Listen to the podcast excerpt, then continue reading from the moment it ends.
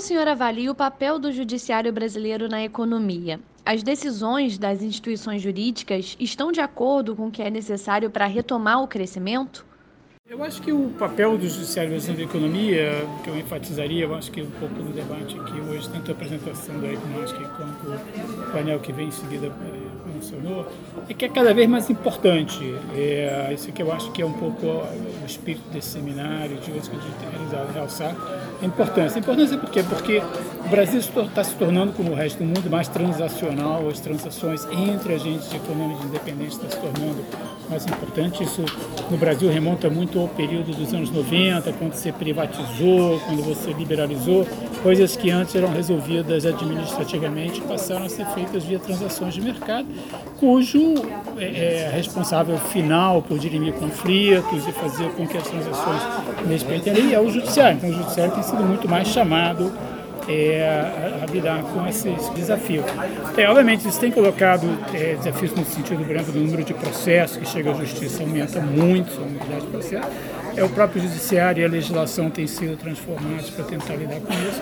A gente viu o caso da reforma trabalhista aprovada em 2018, cuja uma das inspirações foi exatamente o altíssimo número de casos de contratos de trabalho que terminavam na justiça do trabalho.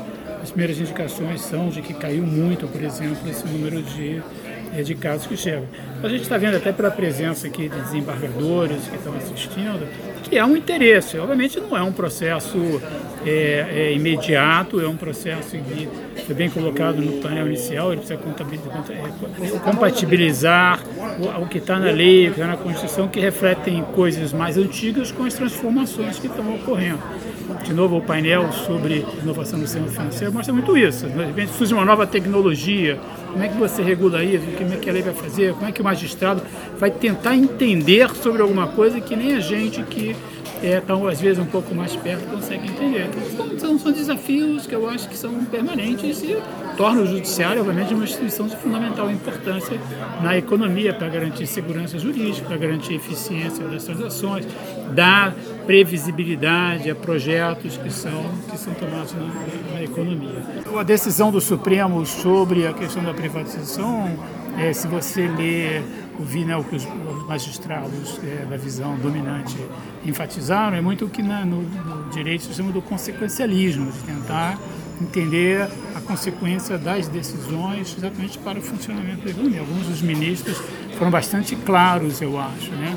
De novo, acho que existe essa consciência, respeitado, obviamente, o que diz a Constituição, o que diz o direito, mas eu acredito que sim, eu acho que existe esse, é, essa essa crescente percepção de que é preciso entender as consequências econômicas das decisões, né, das interpretações, e obviamente considerá-las junto com outras questões que são importantes também é, nas, nas decisões.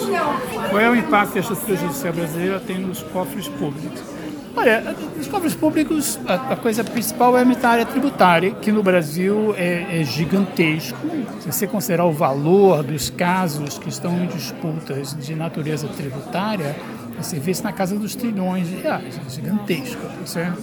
É, isso reflete, em grande medida, a própria estrutura tributária, que muda muito, varia de estado para estado, tem muita exceção, então, às vezes, a lei é, fala de uma exceção, mas a aplicação daquela exceção não é, não é a mesma interpretação para diferentes atores.